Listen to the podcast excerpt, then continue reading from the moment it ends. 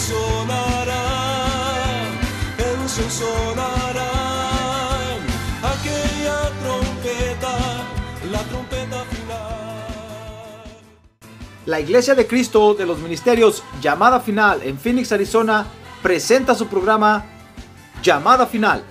Conscientes de que vivimos los últimos tiempos y que la humanidad necesita escuchar la verdad eterna de Dios, presentamos el siguiente programa con el pastor José Arriaga. Con ustedes, el pastor José Arriaga con el mensaje de la palabra de Dios.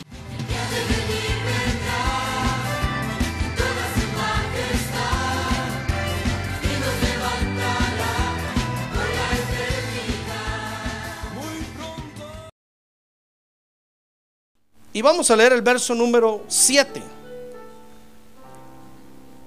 Segunda de Timoteo capítulo 1. Solamente vamos a leer el verso 7, dice la palabra de Dios. Porque no nos ha dado Dios espíritu de cobardía. A ver, diga, espíritu de cobardía.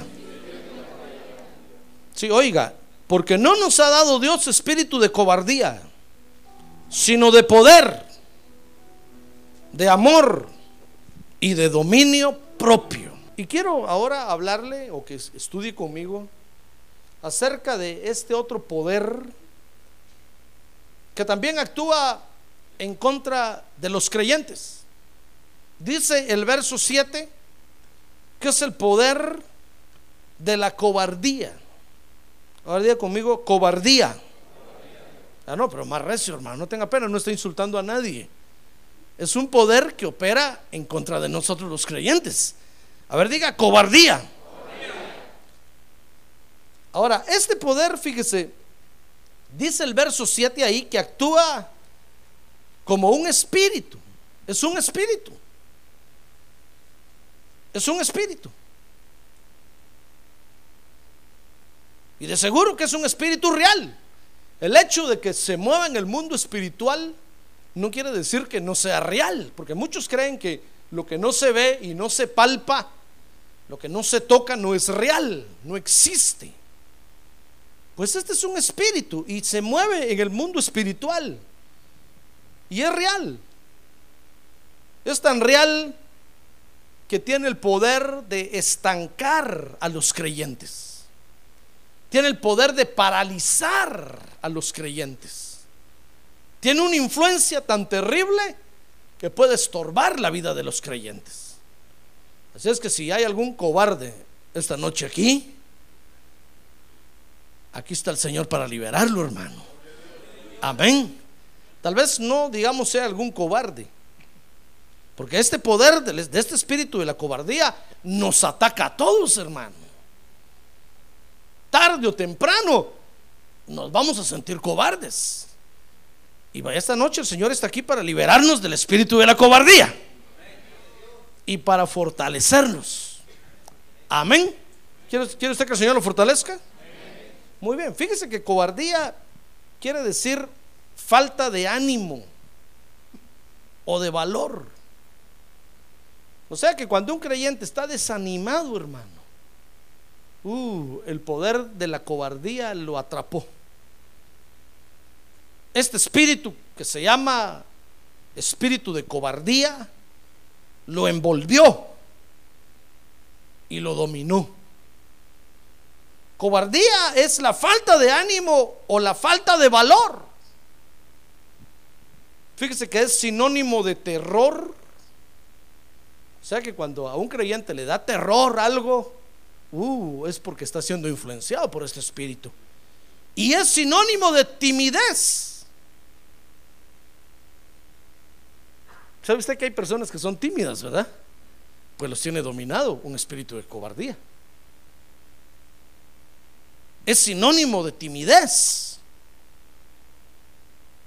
Ahora, la cobardía, fíjese, comenzó en la tierra cuando el hombre pecó, dice la Biblia. Vea conmigo Génesis capítulo 3, verso número 8.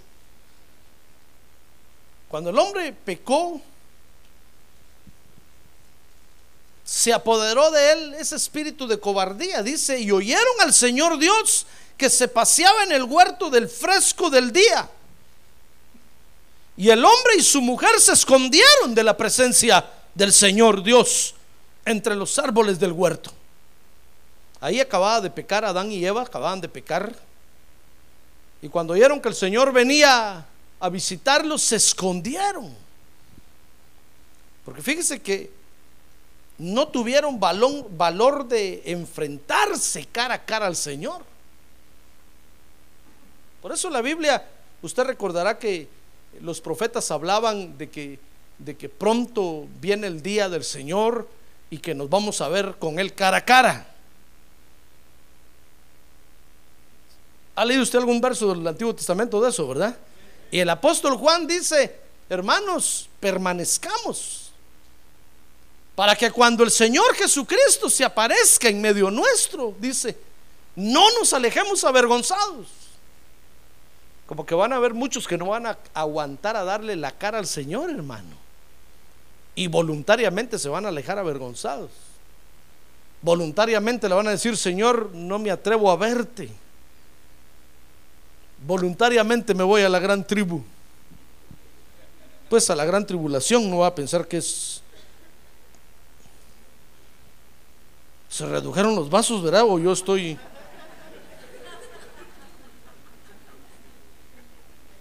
Es que la crisis económica ya nos está llegando, hermano.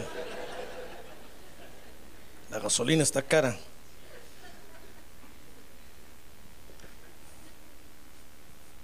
Muy bien. Fíjese que no tuvieron valor de enfrentarse cara a cara al Señor. Ese es el espíritu de cobardía. Ahora, el, el, poder de este espíritu, fíjese hermano, consiste en que viene y se apodera del corazón y de la mente del creyente y trata de sustituir al Señor Jesucristo. Todo lo que el espíritu de cobardía quiere es tomar el lugar de Jesucristo, el lugar, el, lugar, perdón, que el Señor tiene en nuestro corazón. Porque se ha dado cuenta que en nuestro corazón reina el Señor, ¿verdad, hermano? Ahí tiene todo el corazón, todo nuestro, en todo nuestro corazón está el Señor. Ni siquiera la mitad o la cuarta parte. Usted no puede decir, mire, pastor, la mitad de mi corazón está mi familia, el otro pedazo mi trabajo. No, el Señor quiere todo o nada. Decir, Señor, y, hermano, ¿y dónde me meto a mi mujer? Métasela en el esófago o donde cualquier otro lado. En el estómago o en el hígado. Pero no en el corazón. En el corazón debe estar solo el Señor Jesucristo. Si usted comparte su corazón con la familia, con la esposa, con los hijos, uy, el Señor lo ve como un idólatra. La Biblia dice que el Señor quiere todo nuestro corazón o no quiere nada.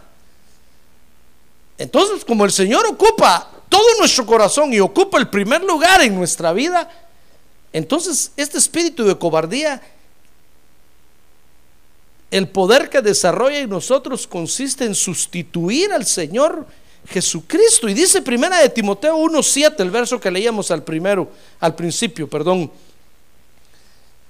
que trata de sustituir al Señor Jesucristo anulando el poder, el amor y el dominio propio que el Señor nos da.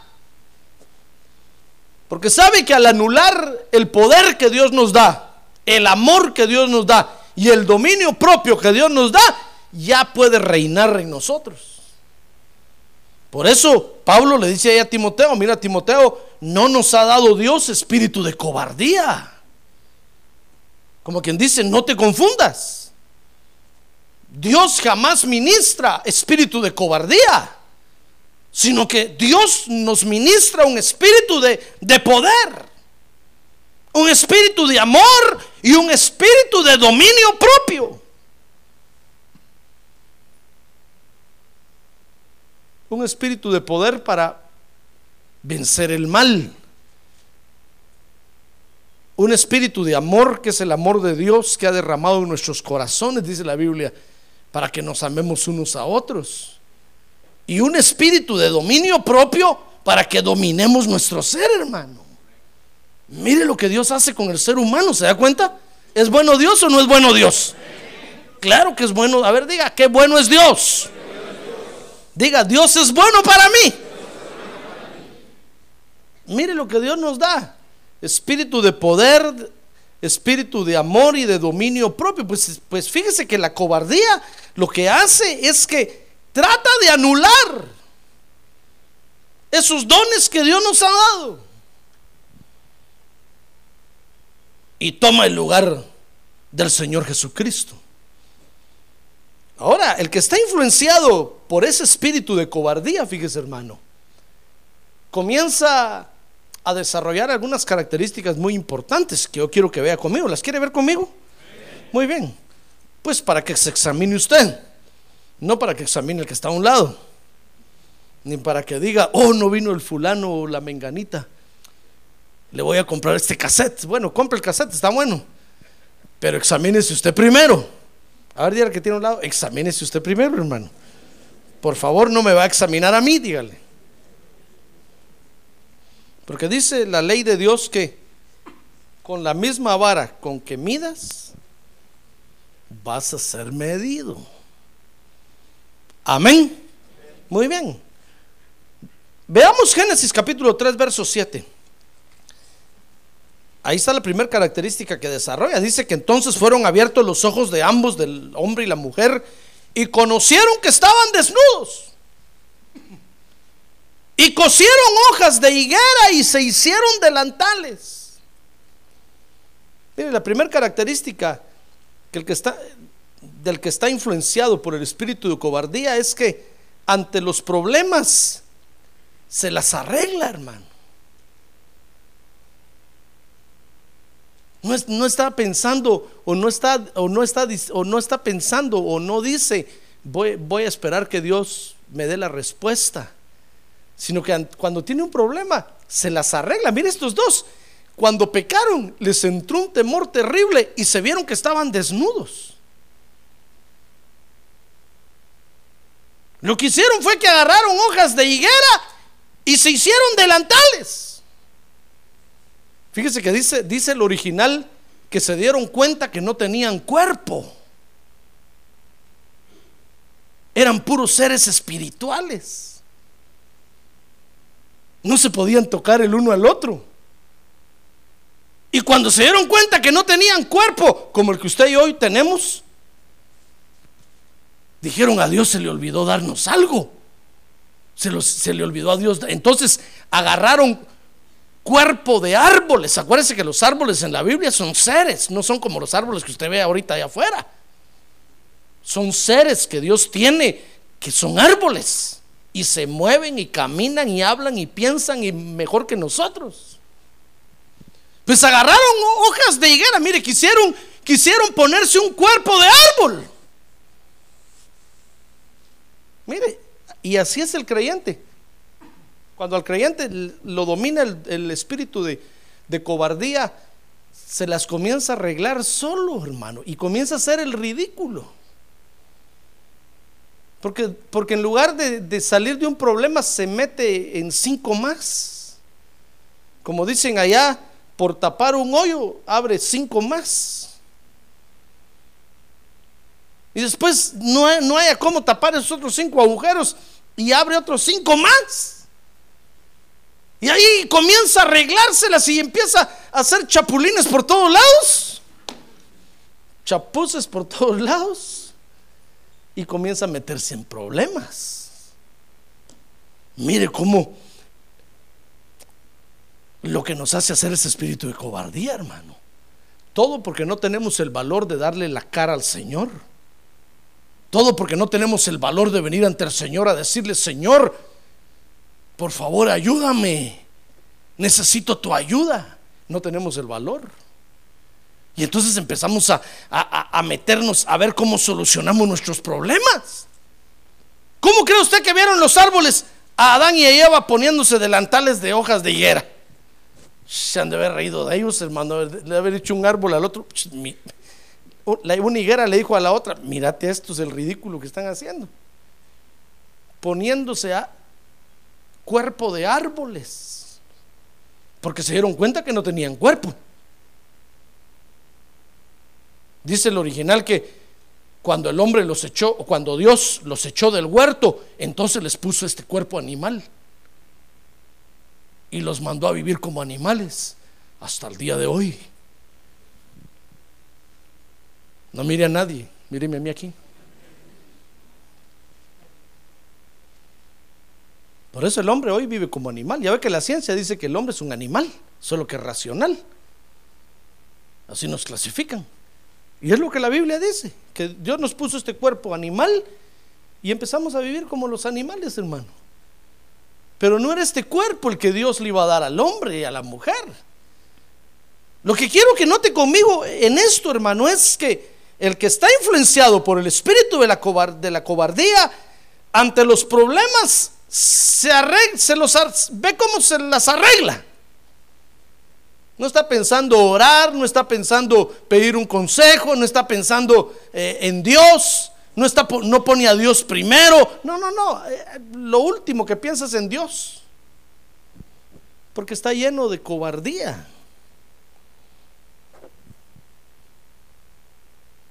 Es como que no necesitaran de Dios. Son tan independientes, pero es porque no quieren darle la cara a Dios, hermano. ¿Ya ve por qué muchos creyentes se ausentan de las iglesias? Porque este espíritu de cobardía los agarra por culpa del pecado. Ya no, ya no se atreven a darle la cara a Dios. Y entonces empiezan a arreglar sus problemas como ellos puedan. Dice el verso número 8. Mire el verso número 8, Génesis capítulo 3. Y oyeron al Señor Dios que se paseaba en el huerto del fresco del día Ah, fíjese que la otra característica que tienen es que son capaces de oír la voz del Señor. Saben cuando Dios les está hablando. Por eso dice el dicho que al entendido, a señas, dice, ¿verdad? Ah, porque es que ellos son hijos de Dios, hermano. Lo que pasa es que el espíritu de la cobardía los agarra y saben cuando Dios les está hablando. Por eso dice la Biblia que Dios habla por sueños, por visiones. Y dice, y no hay quien, no hay quien haga caso. Porque todos se hacen los locos, hermano. Pues los que tienen el espíritu de cobardía, usted no.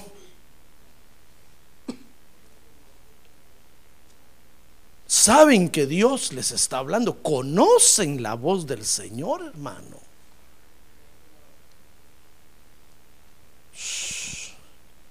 Pero dice el verso 8 que cuando oyeron al Señor que se paseaba en el huerto, en lugar de salirlo a recibir, dice, y el hombre y su mujer se escondieron de la presencia del Señor Dios entre los árboles del huerto. Aunque son capaces de oír la voz del Señor, pero buscan dónde esconderse para no escucharla. Por eso es que cuando alguien, cuando el espíritu de cobardía, fíjese, se apodera de un creyente, lo menos que quiere ver ese creyente es a, los otros creyentes. Odia la comunión de los santos. Por eso ya no lo quieren ver a usted ni en pintura, hermano. No crea que solo a mí, a usted también. Y cuando se los encuentra en la calle, se hacen los disimulados, como que usted no va ahí. Y, se esconden y, y, ven cómo no le dan la cara a usted. Porque, porque no quieren saber nada de la voz del Señor Jesucristo. Pero si usted los encuentra y le dice, venga a la iglesia, ¿cuándo vuelve a llegar? No quieren saber nada, hermano. Se están escondiendo porque están influenciados por ese espíritu. ¿Comprende eso? Buscan dónde esconderse, dicen los versos 9 y 10, capítulo 3 de Génesis. Que cuando al fin se ven apretados, atrapados, perdón, dice el verso 9, y el Señor Dios llamó al hombre y le dijo, ¿dónde estás? Mire, ahí le habló directamente el Señor a Adán. Lo atrapó. Y verso 10 dice, y él respondió, te oí en el huerto y tuve miedo porque estaba desnudo y me escondí. Ah, porque llega un momento en que, en que los atrapa Dios, hermano. Dios los comienza a corralar, a corralar y a corralar y llega un momento en que los atrapa. Y cuando los atrapa, confiesan. Pero sabe, confiesan, dice el verso 12, culpando a otros de sus actos. Mire lo que hace el espíritu de cobardía. ¿Ve qué feo es espíritu? No, no se da cuenta. ¿Ya ve qué feo es espíritu? A ver, diga, yo no quiero ese espíritu de cobardía. A ver, diga, yo no acepto ese espíritu de cobardía en mi vida. A ver, diga, yo rechazo ese espíritu de cobardía. En el nombre de Jesús. Porque mire todo, todo lo que hace con los creyentes, hermano. Y cuando el Señor al fin los acorrala, porque les manda mensajero por aquí, les manda mensajero por allá, les manda mensajero por arriba y les manda mensajero por abajo. Cuando ya no saben qué hacer, entonces confiesan y dicen, bueno, sí, es cierto, estoy mal, está bien, pero fue por culpa del fulanito. Pero fue por culpa de la menganita en la iglesia, porque me dijeron no sé qué, y entonces yo por eso me salí. Empiezan a culpar a los otros, hermano. Mire hasta dónde llega la cobardía. qué terrible, ¿verdad? Por eso hace usted bien en rechazar ese espíritu de cobardía. Porque lo va a, llevar hasta este extremo. Mire, cuando, cuando Dios atrapó a Adán y le dijo, y, y, Adán y le dijo, ¿dónde estás? Adán le dijo, es que, es que estaba desnudo y me escondí. Y Dios le dijo, ¿quién te ha hecho saber que estabas desnudo? has comido del árbol del cual te mandé que no comieras. Y oiga, y dijo, y el hombre le respondió, la mujer que tú me diste por compañera, me dio del árbol y yo comí. Como no, le dijo el Señor, el bebecito. Como la otra es su mamá. ¿Se da cuenta? Es que, es que no hay excusa, hermano. El que está dominado por el espíritu de cobardía debiera de reconocer y decir, bueno Señor, perdóname, yo me llené de miedo, me llené de temor por culpa del pecado, por eso me alejé. Es culpa mía, no es culpa de nadie. Ah, pero los cobardes le echan la culpa a los demás, hermano. Comenzando con el pastor. Piensa decir, no, es que el pastor tan duro que predicaba, solo a mí me hablaba. Y solo a mí me miraba. Si una vez me vino a decir un hermano pastor, usted cuando predica solo a mí me mira. Yo le dije, no me he dado cuenta, hermano. Sí, es que usted solo a mí me mira y solo y a mí me hace la mano así. Yo le dije, no, no me he dado cuenta. Perdone. Pero si usted siente que es así, de seguro que el Señor le está hablando. Mejor arrepiéntase, humíese. Ya ve, pero cuando, cuando, ese, cuando ese espíritu nos comienza a atacar, hermano, nosotros comenzamos a ver a quién culpamos. Empezamos a ver a quién echamos el muerto encima, como se dice. Pero nosotros somos inocentes. No hemos hecho mal. No tenemos la culpa. La culpa es de hasta la CIA, las bancas, el micrófono y de todo, menos de nosotros. ¿Cómo va a ser eso, hermano? Si alguna vez usted se siente atacado por ese espíritu y comienza a actuar así, analice sus acciones y va a ver que usted comenzó a arreglárselas solo ante los problemas que tenía. Luego oyó un día la voz del Señor y sabe, buscó dónde esconderse para ya no oír la voz del Señor.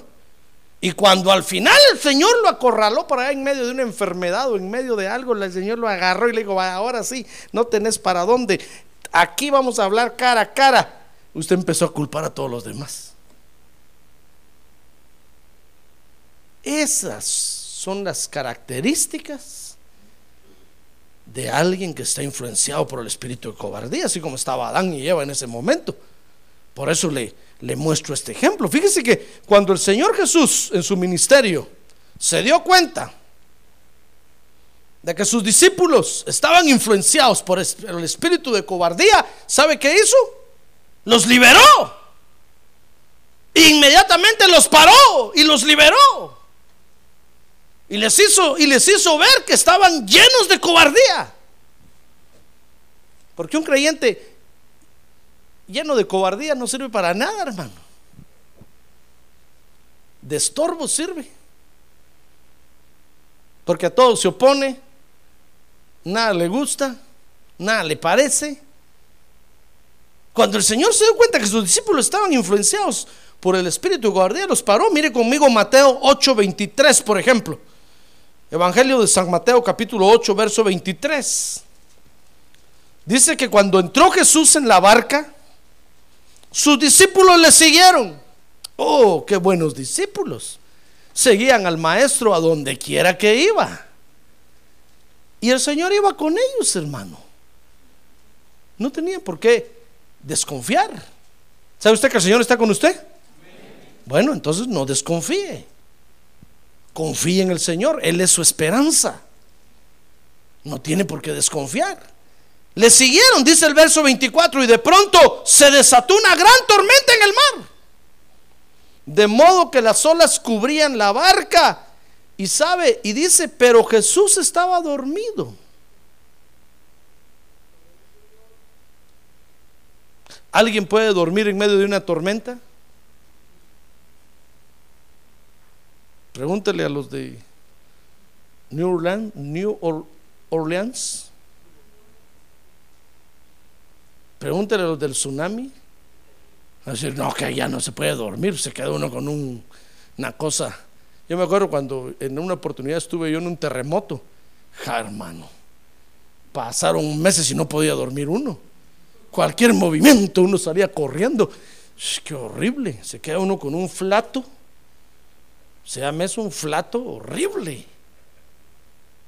Cualquier movimiento que uno ve, si se está moviendo la lámpara, se está moviendo, se queda uno hasta temblando, hermano. Pero el Señor iba dormido. En medio de una tormenta donde las olas cubrían la barca. Y no crea usted que era, que era un, un gran barco. ¿Cómo le llaman a esos barcos de descanso? No crea usted que era un barcón en el que iban, hermano. De seguro era una barca hecha a mano por Pedro. Yo no estoy diciendo que el Señor Jesús no tenía buenas cosas, tenía buenas cosas, pero usaba lo que los discípulos también tenían. Y se subió a esa barca.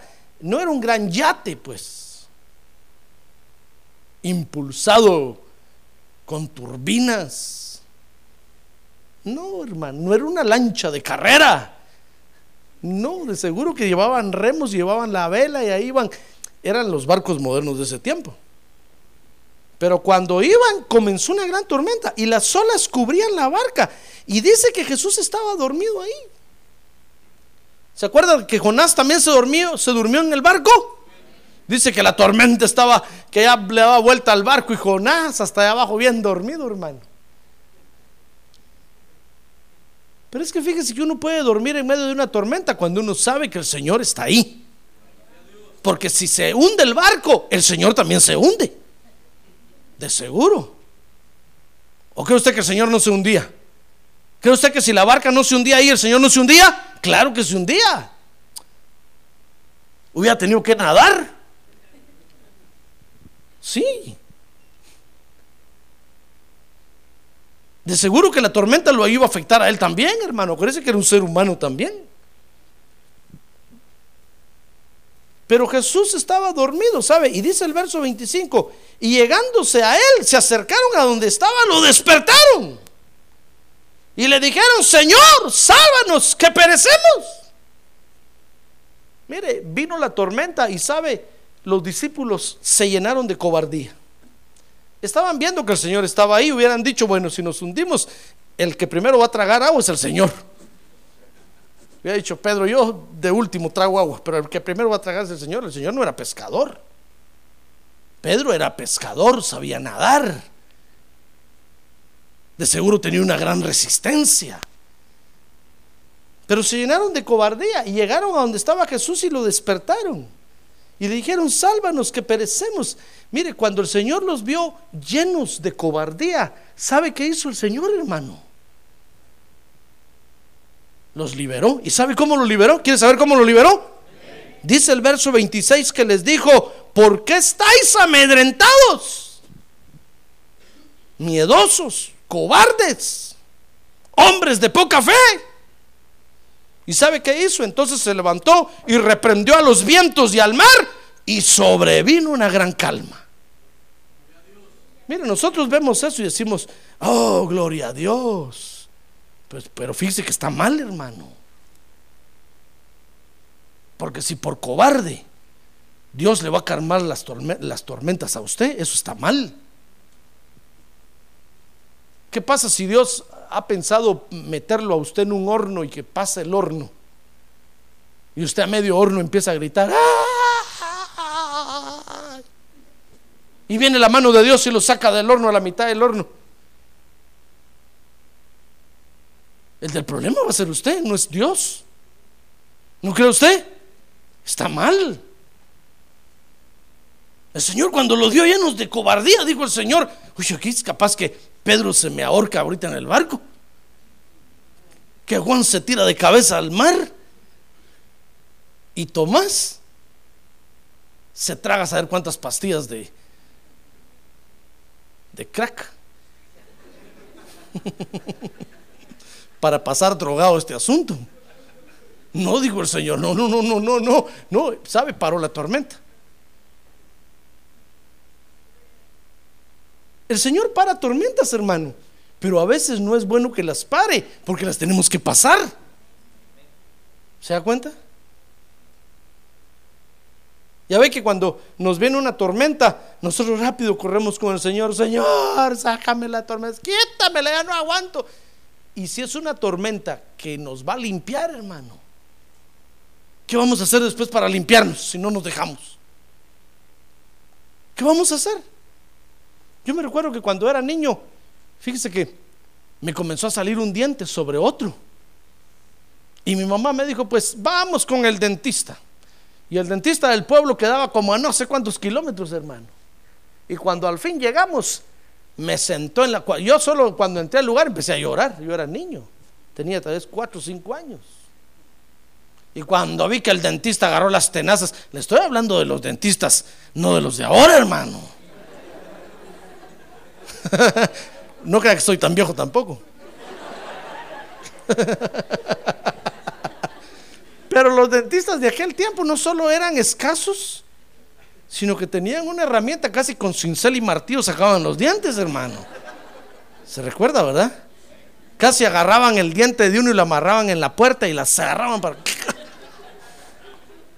Así lo hacían en, el, en la edad de la piedra, en edad de piedra, en el tiempo de Pedro Picapiedra. Pero usaban una herramienta más eh, no tan sofisticada como hoy. Hoy si un niño va con el dentista, entra sonriendo y sale sonriendo, hermano. Y ya sin dientes.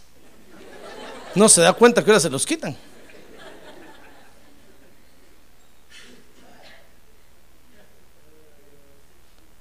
Pero me recuerdo que cuando el dentista me vio llorar, sacó una paleta, sacó un dulce y yo le dije, cuando me mostraba las tenazonas, hermano, decía, "Ah". cuando me mostraba la jeringa, "Ah". y dijo el dentista, bueno, ¿sabe qué? La señora le dijo a mi mamá, dejémoslo. Eh, ahí después, cuando crezca, se los arregla. Y me quedó el diente uno sobre el otro. Ya nunca más volví a encontrar un dentista. Así es esto. Le pongo este ejemplo porque así es esto. Si ante la tormenta usted es un llorón, miedoso, cobarde, se echa para atrás, se arrepiente, se achicopala, se encoge, ¿qué más le digo? Se arruga, etcétera, etcétera, etcétera. ¿Cómo lo va a limpiar Dios, hermano? ¿Cómo lo va a limpiar Dios? Si ante una tormenta usted empieza a gritar, Dios, para la tormenta, levántate, sáname, sáname, ya no aguanto, sáname. Y usted, mire, hay creyentes que hacen el ridículo, hermano. No le digo que cuando se llenan de cobardía comienzan a hacer tonteras. Vienen conmigo a que yo ore, yo oro y como no se sanaron, van a buscar otro por allá, después otro por allá. Cualquier evangelista y evangelista que pase le pone la cabeza para que ore por ellos, hermano. Y si Dios quiere que usted pase la tormenta, ¿qué va a hacer? ¿Se va a cobardar? Dios puede parar la tormenta. Si usted está, póngase tres años sin trabajo, por ejemplo, y ya no aguanta, y dice, Dios, ¿qué, va- qué vas a hacer conmigo? Ya no aguanto. Aunque sea coyote, me vuelvo. Ahora ganan bien los coyotes, hermano, dicho de paso. Aunque sea que vaya a vender marihuana por allá. Pero algo voy a hacer porque esto ya no lo aguanto. Mire, Dios puede quitarle el problema, ¿no? Hermano, qué cosa difícil hay para Dios. ¿Acaso no sabe usted que Dios lo está viendo? ¿O cree usted que Dios no tiene control de su vida? ¿Acaso no ve que el Señor va con usted y está la tormenta? Si se hunde, el que primero se hunde va a ser el Señor, porque está con usted.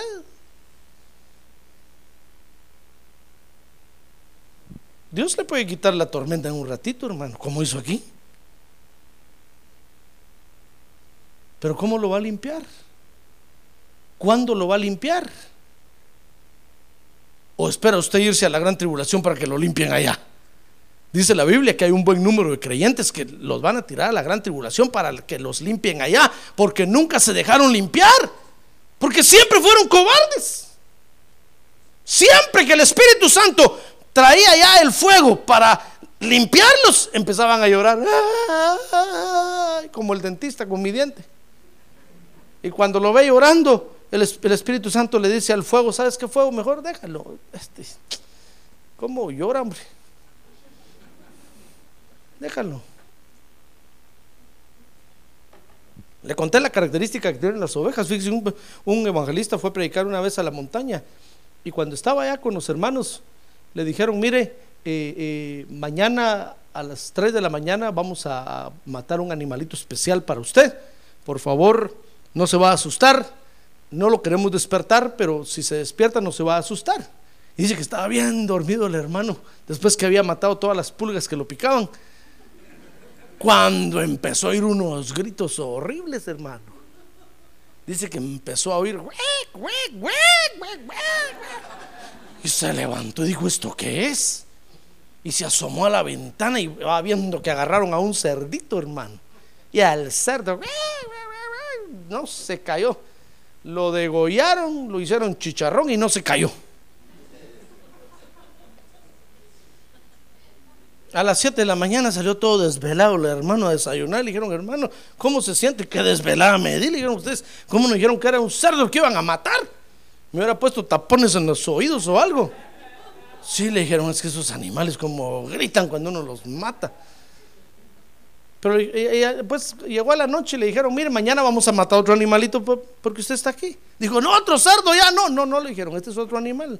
Si se despierta no se va a asustar. Total que a las 8 de la mañana abrió los ojos y no sintió nada. Entonces salió corriendo de su dormitorio y llegó con los hermanos y dijeron, miren, ¿y el animal que mataron? Pues sí, lo matamos a las 3 de la mañana. Pero ahora no oí nada. Sí, le dijeron, no oí nada porque hoy matamos una ovejita. Y las ovejas no hacen ruido cuando se matan. Las agarramos, las amarramos las patas. Dice que solo una lágrima sacan nada más del ojo y las degollan. Dijo el hermano, qué figura más bonita. ¿Con qué razón nosotros somos ovejas? Porque los cerdos, hermano.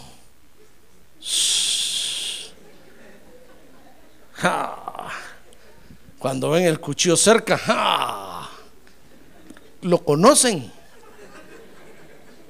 No estoy diciendo que usted es cerdo, no Dios me libre. Pero usted es oveja, ¿verdad? Sí, entonces no deje que el espíritu de cobardía lo, agarre, porque si, lo, si usted se deja dominar por el espíritu de cobardía, va a empezar a pegar unos gritos como cerdo, y usted no es cerdo, usted es oveja.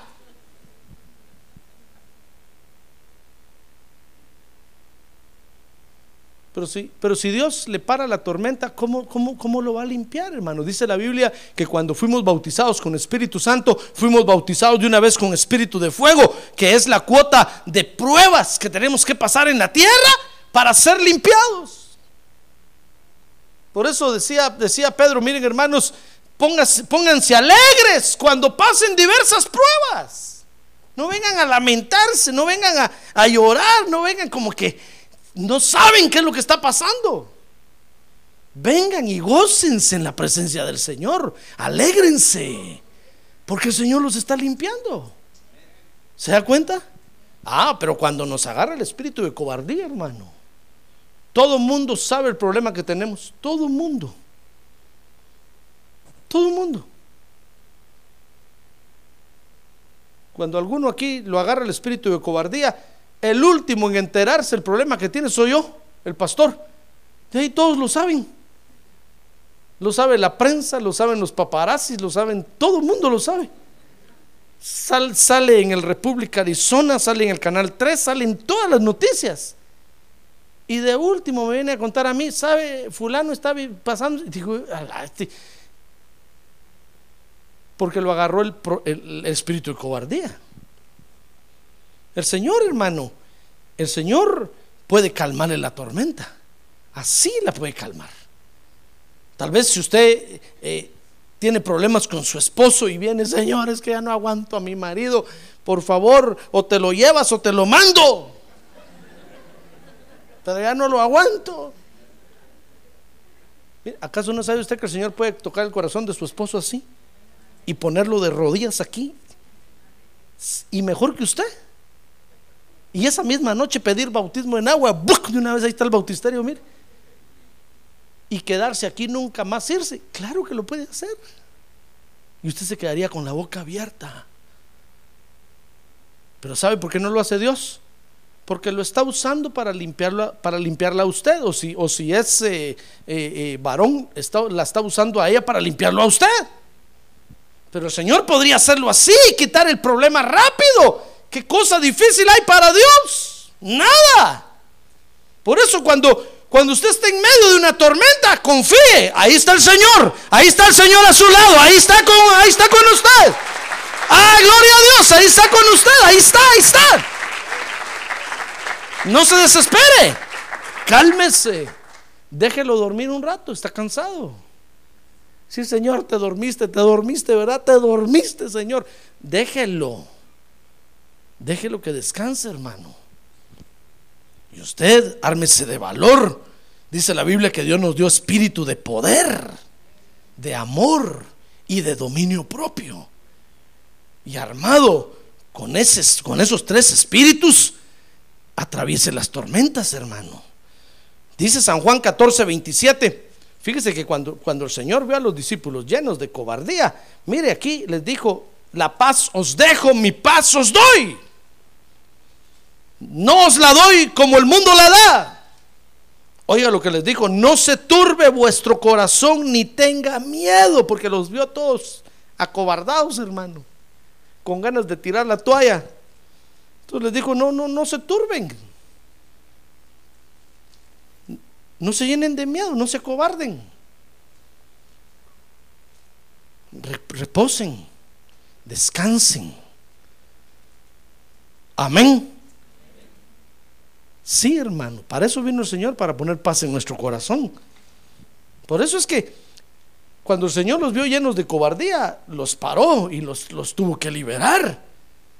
Aunque les cortó la bendición de haber pasado la tormenta hasta el otro lado, sin que nada les pasara, pero los liberó.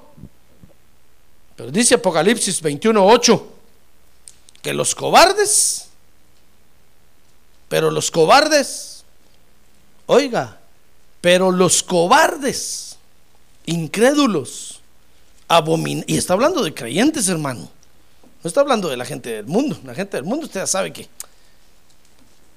para dónde va. Los asesinos, los inmorales, los hechiceros, los idólatras y todos los mentirosos tendrán su herencia en el lago que arde con fuego y azufre, que es la muerte segunda.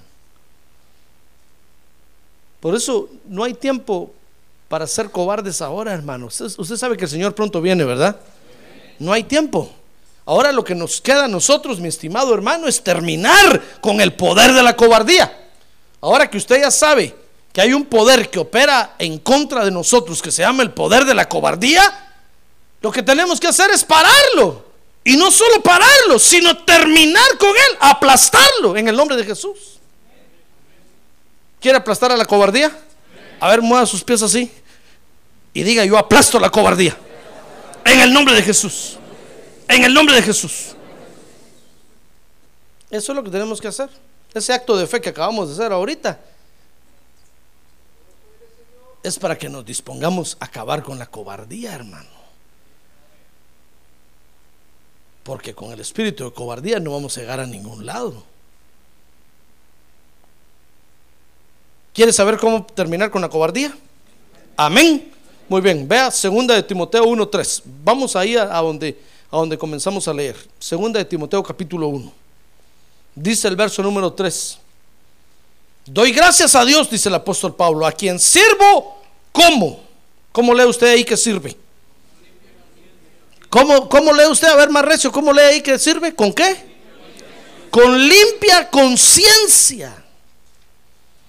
Entonces, para acabar con el, con el poder de la cobardía, mi estimado hermano, primero hay que tener limpia conciencia.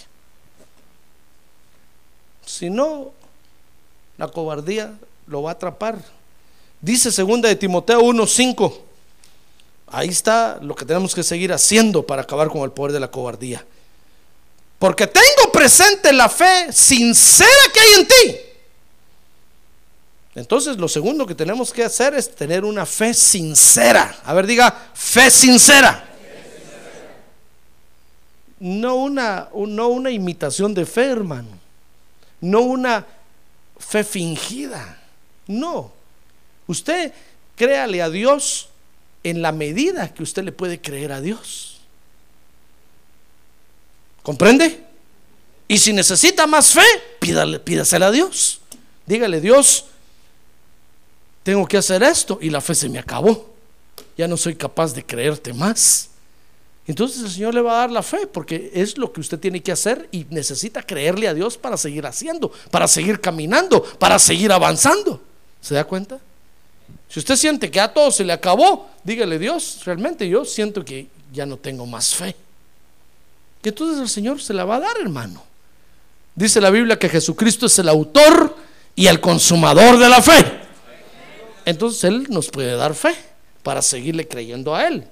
Amén. Muy bien, dice el verso 6, segundo de Timoteo 1.6, que lo, lo tercero que tenemos que hacer es avivar el fuego del don de Dios que está en nosotros. Mire, Pablo le dice a Timoteo, mira Timoteo, no te vas a llenar de cobardía, porque no nos ha dado Dios espíritu de cobardía. Pero para acabar con ese poder, ¿sabe usted que Timoteo se estaba cobardando, hermano? Timoteo era el pastor de la iglesia y sabe, ya no predicaba Timoteo. Solo en el gimnasio se mantenía. Y como tenía ancestros griegos, quería tener buenos bíceps, tríceps, quería parecerse un Popeye. Y ahí solo en el gimnasio se la pasaba todo el día.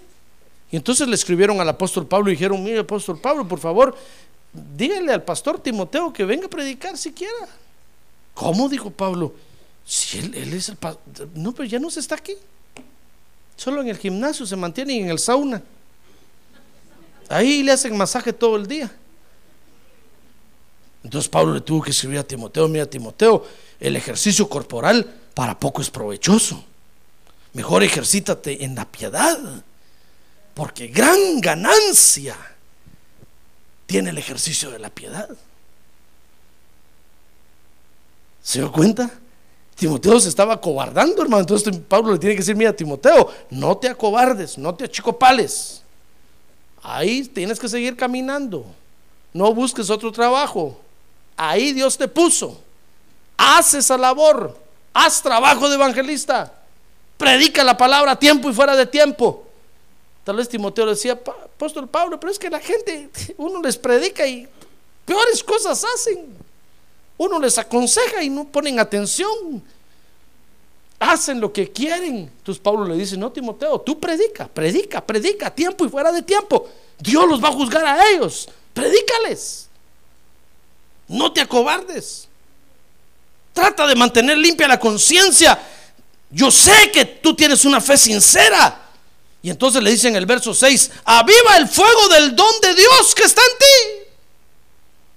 ¿Usted no quiere que lo agarre el espíritu de cobardía? Ahí está el espíritu de cobardía, hermano. Ya lo sacamos de aquí. A ver, hermano, abra la puerta un poquito allá, por favor. A ver, abra la puerta ahí. Vaya. Espíritu de cobardía, fuera en el nombre de Jesús. A ver, abra la otra puerta allá. Abra la otra puerta allá al fondo para que se vaya. Si no, ahí está encerrado, no, puede salir, pobre. Vaya. Fuera en el nombre de Jesús, espíritu de. Fuera, fuera. Ahorita ya se fue, ya se fue. Ah, gloria a Dios, ya se fue. Gloria a Dios.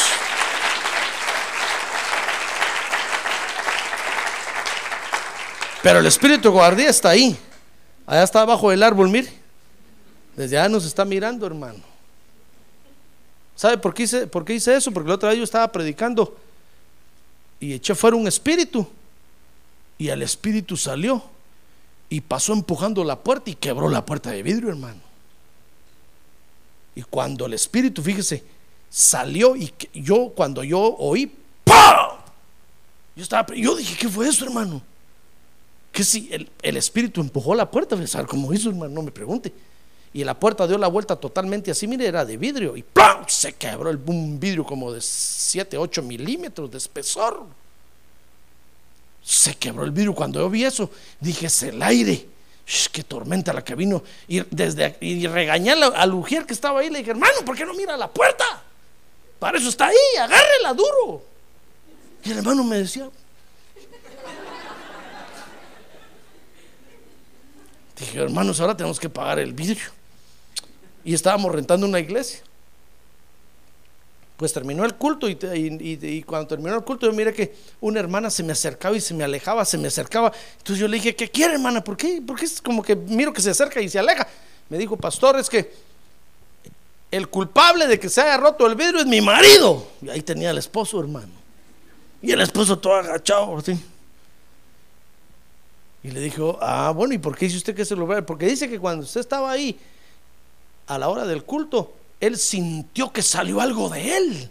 Y en el momento que él sintió que salió algo de él, ¡plum! sonó la puerta y ¡blum! él sintió que se fue. Ah, le dije, usted es el culpable entonces. Sí, me dijo, yo voy a pagar el vidrio, pastor, aquí está el dinero.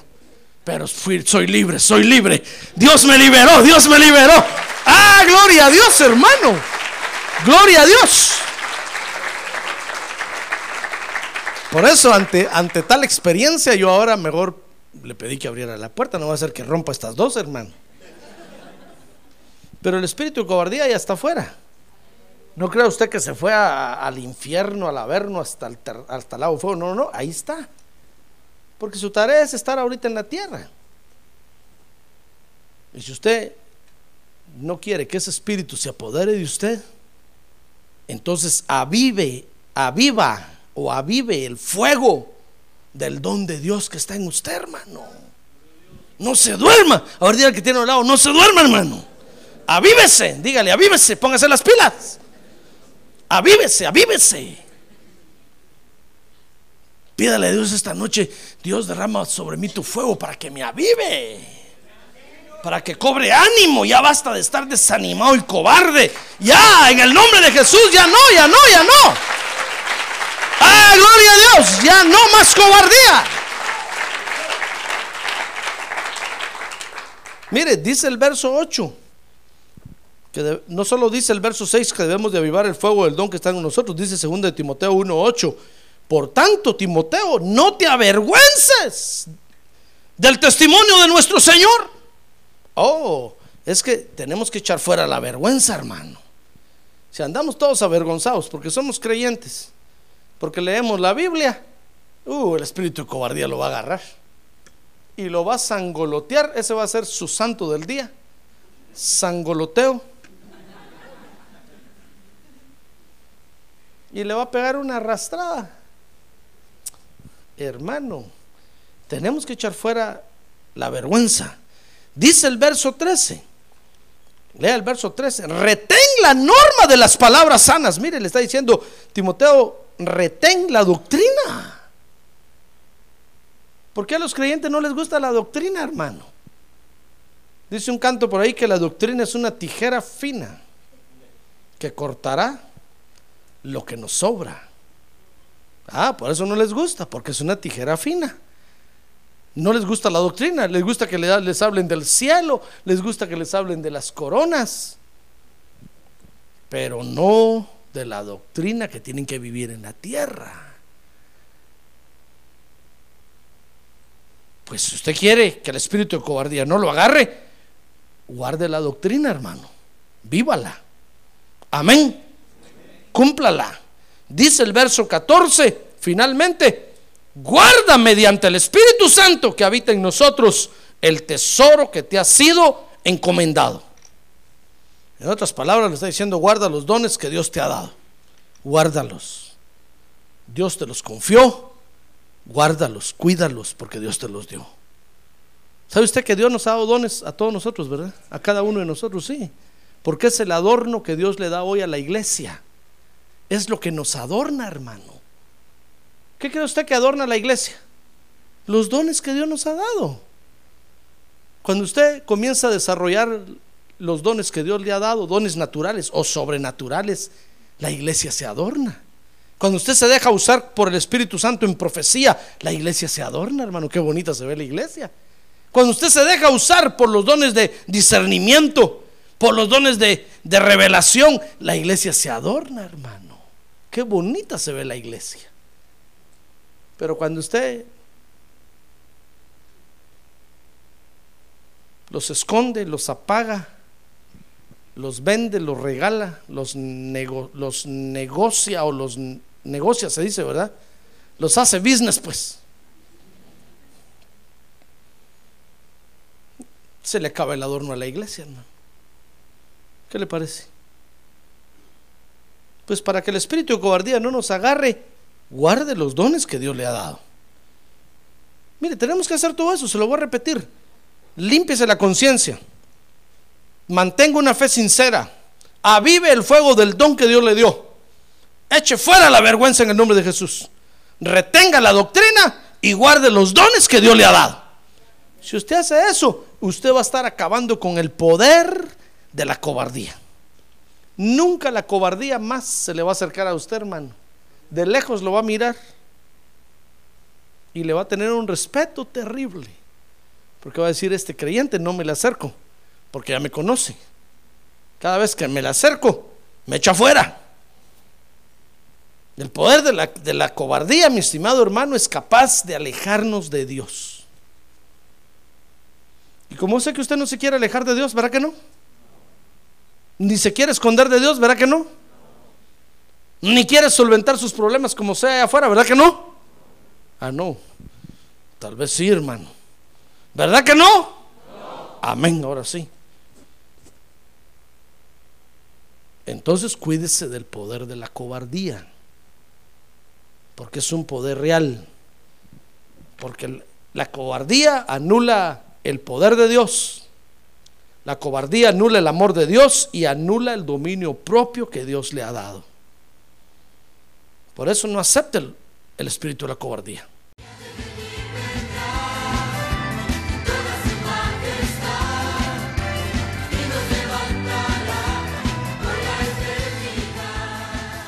La Iglesia de Cristo de los Ministerios, llamada final en Phoenix, Arizona, cumpliendo con la comisión de Joel 2.1, presentó su programa, Llamada Final.